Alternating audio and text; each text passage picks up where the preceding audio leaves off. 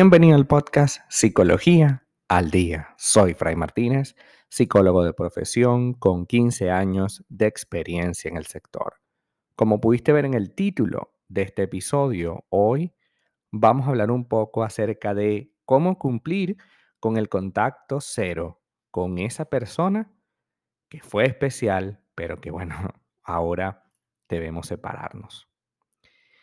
En muchas ocasiones no podemos ver nos podemos ver en esa necesidad de no dejar a alguien a quien amamos, pero cuya condición, cuya convivencia es insostenible y dañina. En este caso resulta importante cumplir con la regla del no contacto. Es esa en la que se corta todo tipo de comunicación que hemos tenido con esa persona de manera absoluta y definitiva. El objetivo no es otro que facilitar el duelo por la ruptura y pasar la página con, mm, no calma, pero por lo menos con una sensación de equilibrio. Esa es la clave. Es importante que nosotros entendamos que este eh, contacto cero no tiene que ver con que uno sea una persona inmadura, porque muchas veces en consulta me dicen eso, pero es que yo no quiero parecer inmaduro, yo, yo quiero parecer una persona adulta. Sí, es que las personas adultas necesitan apartarse del otro para poder pensar con calma qué es lo que realmente necesitan o quieren. Y eh, el contacto cero no puede sentirse como una forma temporal de castigo, que es lo que normalmente hacemos. No le hablo para ver si cambia y es como una especie de castigo. No, el contacto cero es para terminar con la relación. Si te diste cuenta que esta relación es sumamente perversa y dañina para ti, incluso es dañina para los dos, pues ¿qué hacemos en una relación así?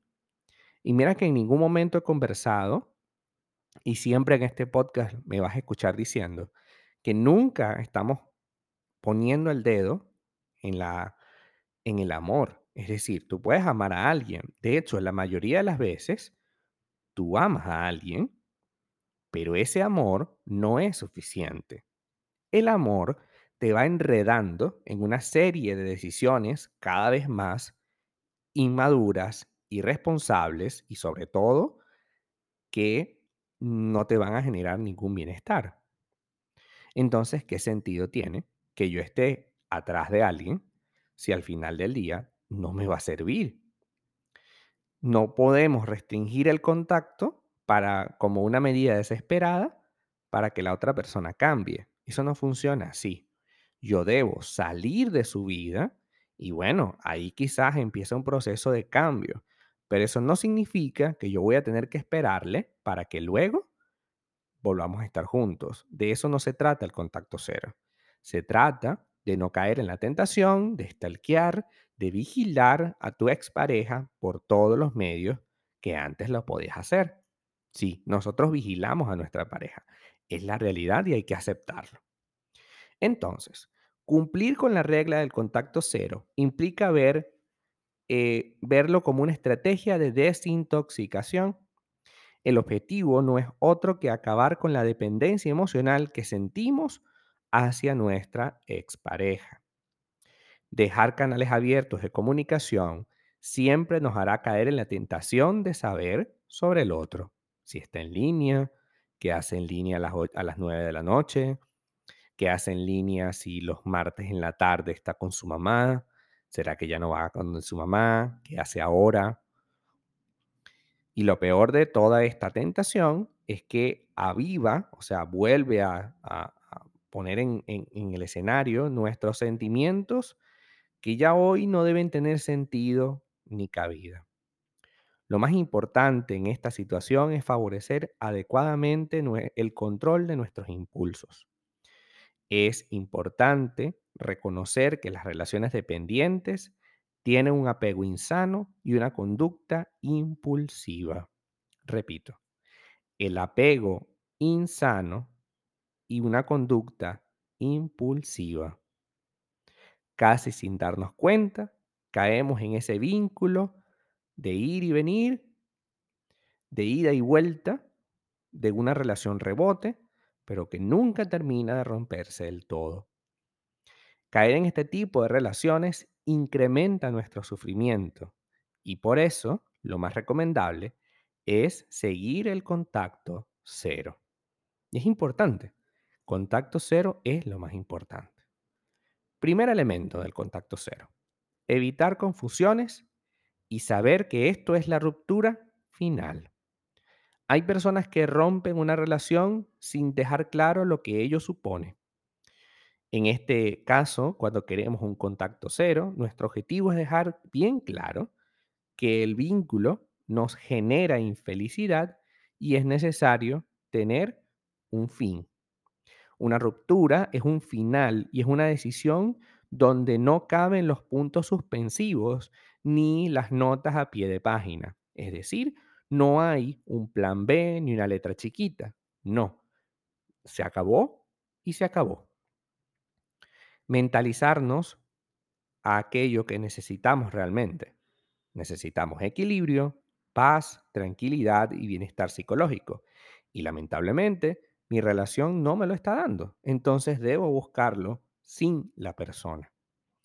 La otra persona también debe tener claro que esto es el final, para evitar la confusión de quedar como amigos y a través de ese quedar como amigos, entre comillas, la persona sienta que nada ha cambiado y que todavía te tiene ahí cerquita. Segundo, informar de manera anecdótica, es decir, sin detalles, a nuestro entorno que hemos dejado esa relación. Informar a amigos, familiares, compañeros de trabajo, que la relación se acabó y nada más. No es que vas a dar detalles, eso es lo que menos importa. Tú lo que vas a hacer es decir, bueno, mira, a partir de este momento no quiero hablar de fulano de tal. Porque uno de los grandes problemas de nuestro día a día es que llega un compañero y fulano y tu pareja y se acabó. Ay, ¿y por qué? ¿Por qué se acabó? Los amigos igual, ¿no?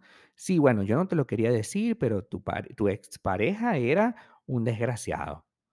Y yo lo vi, yo lo vi, como te dijo tal y tal cosa. Pero claro, yo no te digo nada porque tú eres mi amiga, tú eres mi amigo. Entonces, como que alimentan el dolor, ¿no? Entonces es preferible, mira, a partir de hoy no vamos a hablar de esta persona y ya está. Ni para bien ni para mal. No vamos a hablar de esta persona. Eso es importante. ¿ah? Tercero, borrar a nuestra expareja de absolutamente todas las redes sociales que tengamos. Es imprescindible que eliminemos a esa persona de nuestras redes sociales, también de los contactos en nuestro teléfono. Así evitaremos la tentación no solo de saber de él o de ella, sino también de ver lo que ha quedado en ti, como por ejemplo fotos, como por ejemplo conversaciones, y que uno al hacer scroll revisa lo positivo y lo negativo. Y evidentemente ahí volvemos a caer en la tentación. Controlar el impulso de contactar a esa persona. A la hora de cumplir la regla del contacto cero, podemos pensar que nuestra mente como la de un adicto. Sentimos una necesidad compulsiva y casi de adicción por esa persona. Una parte de nosotros se obsesiona con revisar el perfil de Instagram, con revisar si está en línea en WhatsApp. Nuestro cerebro necesita una dosis de esa persona.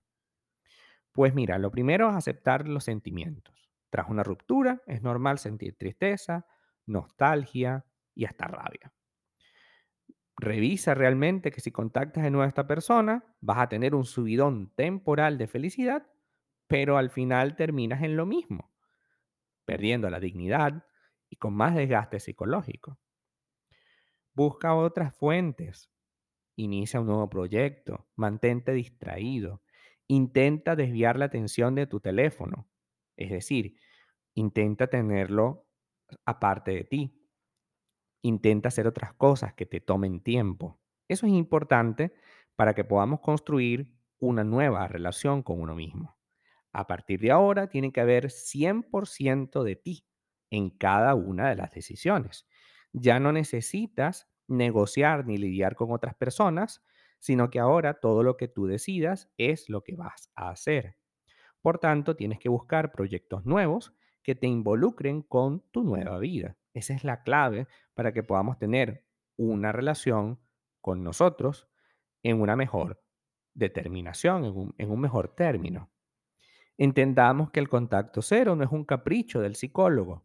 El contacto cero es una herramienta que te sirve para poder terminar para siempre un vínculo que es sumamente tóxico y perjudicial, no solo para ti, sino para esa persona que fue especial en tu vida, pero que lamentablemente hoy ya no lo puede ser. No porque no lo quieras, repito, aquí el gran problema no es que lo quieras o no lo quieras, o que te quieran o no te quieran, es que eso es lo de menos. El problema es la dinámica en la cual están metidos, que lamentablemente es mucho más poderosa que el amor. El amor nunca será suficiente. El amor necesita de condiciones. Si las condiciones no están allí, pues lamentablemente no tiene sentido el amor. Y al final el amor se muere si no hay condiciones. Hasta acá nuestro episodio del día de hoy. Muchísimas gracias por quedarte aquí hasta el final. Si deseas saber más sobre mi contenido, www.fraymartinez.com. Para consultas online, www.fraymartinez.com y también sígueme en mi Instagram, arroba fraymartinez20. Muchísimas gracias y hasta el próximo episodio.